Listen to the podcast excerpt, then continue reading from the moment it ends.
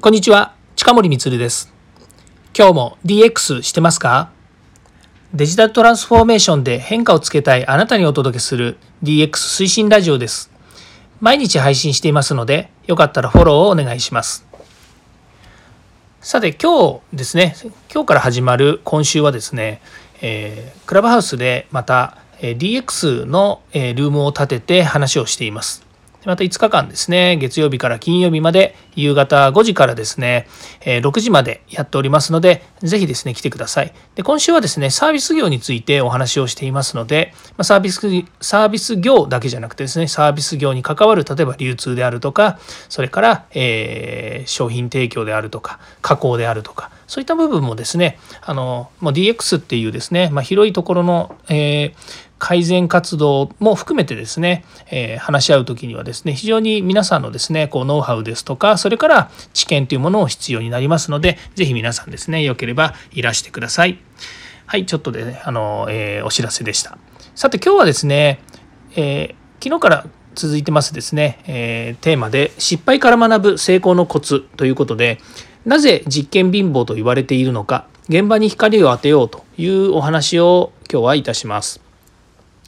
今ですね、あの、えー、IoT、AI とかですね、いろいろこう現場で実装しようと思うとですね、まあ、結構ですね、えー、実験貧乏っていうふうに言われてるんですね。で、それは何かっていうとですね、この改善活動の中に実験を繰り返していくとですね、どんどんどんどん実験はやったんだけども、なんかこう、えー、成果が出ない。成果が出てるようなんだけど、あんまり効果が現れないっていうことがあったりするんですよね。で、これはですね、えー、もう IoT を入れるべきとか、えー、IoT 化するのが目的になっちゃってるケースの場合っていうのが多くて、まあ、逆に言うとですねその生産性の問題でいくと、まあ、簡単に言うとですね、えー、90%のものを95%まで良くしようとかっていうのはなかなか難しいんですよね。例えば稼働率が50%のところを60%にするっていうのはすごくまああのやりやすいまあ、なんならですね、えーと、絶対できそうなものをですね今までやってなかったっていうところに近いんですけれどもでも90%のものを95%にするってすごく大変なんですよね。もうあと何やったらいいのと本当にもうギチギチにやるしかないんじゃないの？みたいなところがあるわけですね。ちょっと話を戻すとですね、まあ、そういうですね実験貧乏って言われてるのは何なのかっていうところをちょっとお話ししますね。まず1つ目がですね現場は改善の宝庫だった宝庫であるってことなんですよ。つまり現場で仕事をしててですねこれ人間の差がなんですけれどもよしもっと簡単にしてやろうとかもっと楽にやりたいなって思った時に人は、えこれ良いか悪いか全然別ですよ。あの手続きを変えたりとかですねあの自分がやりやすいようにやるっていう改善をしだすんですよね。で例えば A さんと B さんがやってて A さんの効率が上がるって言ったらよし A さんと同じようにやってみようっていうふうにまず最初始めるんですよね。でもだんだん A さんがやってることがあの効率的になってくるとあれ？もしかするとこの手の動き方変えるともっと速くなるんじゃないと思ってえ B さんはですね新しいことをしだすんですよね。でこれがま改善活動の一つなんですね。まあ、これプロセス上で言えばですね、あの、しっかりとですね、検証して、それが定着するようにですね、本当に良い、良いんであれば定着するように改善していかなければいけないっていうのがあるんですけれども、でもですね、人は楽な方、楽な方に、えーと進もうとします。ところが、それで生産性が下がったりとかですね、部品の不良率が上がったりとかっていうこともあるわけですね。だからそこは見定める必要があるんですが、ただ現場はですね、改善の宝庫なので、どんどんどんどん改善を普段から繰り返していくとですね、えー、もうこれ以上改善がしようがないっていうところまであると思うんですね。で、それが2番目になるんですけども、この改善のやりすぎを警戒しなきゃいけないっていうことなんですね。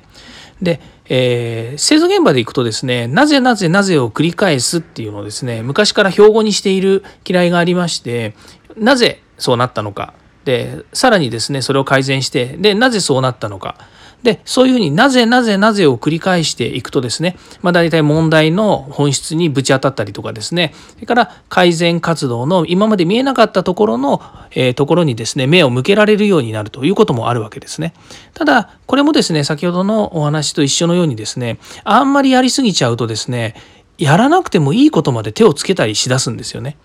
それがやはり手段と目的が違うっていうところになりまして要は改善するっていうことを目的にしている関係でですねなぜなぜなぜの3段階までやる必要はないと。なぜなぜで済ましときゃよかったのに3個 ,3 個目までのなぜなぜなぜまでやらなきゃいけないからと思ってそれをやっちゃうんですよね。そうすると余計なところまで手を入れすぎて本質が見えなくなってくるっていうところもあります。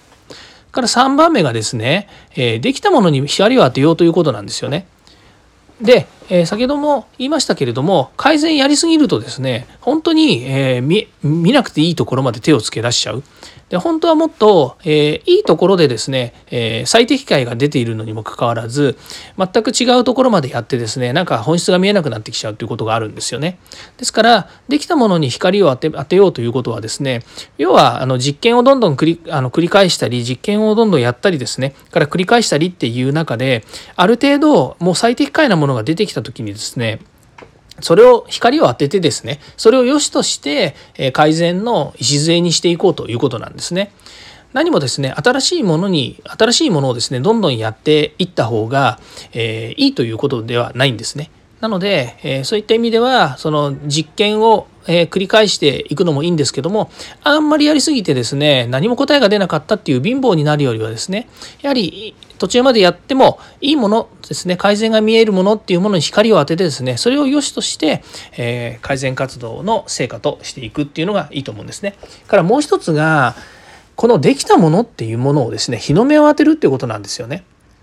で少なくとも自分のところだけでそれを、えー、もう良しとして終わるんじゃなくてその活動したものをですね活動した結果よくできたものをですねその皆さんに披露する。なんなら他の業界にこう渡すぐらいの気持ちでですね、え商品化していくということもあるんですね。ただま改善活動のですね、小さなものをですね、商品化するというのはなかなか難しいんですけれども、やはり企業によってはですね、えある程度その IoT や AI を活用したですね、仕組みみたいなものができるとですね、それを自社内だけで止めておくんじゃなくて、それをよりブラッシュアップして外に売っていくということができればですね、これは本当にまさにですね、デジタルトランスフォーメーションのイノベーションに当たるわけですね。まあ、そういう活動をですねしていくっていうのが、まあ、これから先大変重要になってくると思います。え労働生産性もですね、え改善しなければいけない人もですね少子化それから、え高齢化でですね人もどんどん少なくなってまいります、まあ、そういった意味ではですねいい改善活動それから、え効率的なやり方から業界を挙げてですね、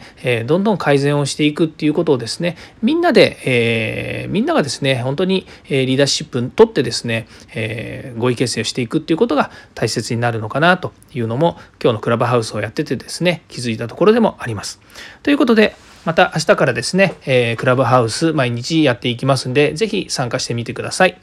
はい、えー、今日もですね、ここまで聞いていただきましてありがとうございました。次回もまた DX に役立つお話を、えー、提供していきます。よかったらいいねやフォロー、コメントをお願いいたします。近森光でした。ではまた。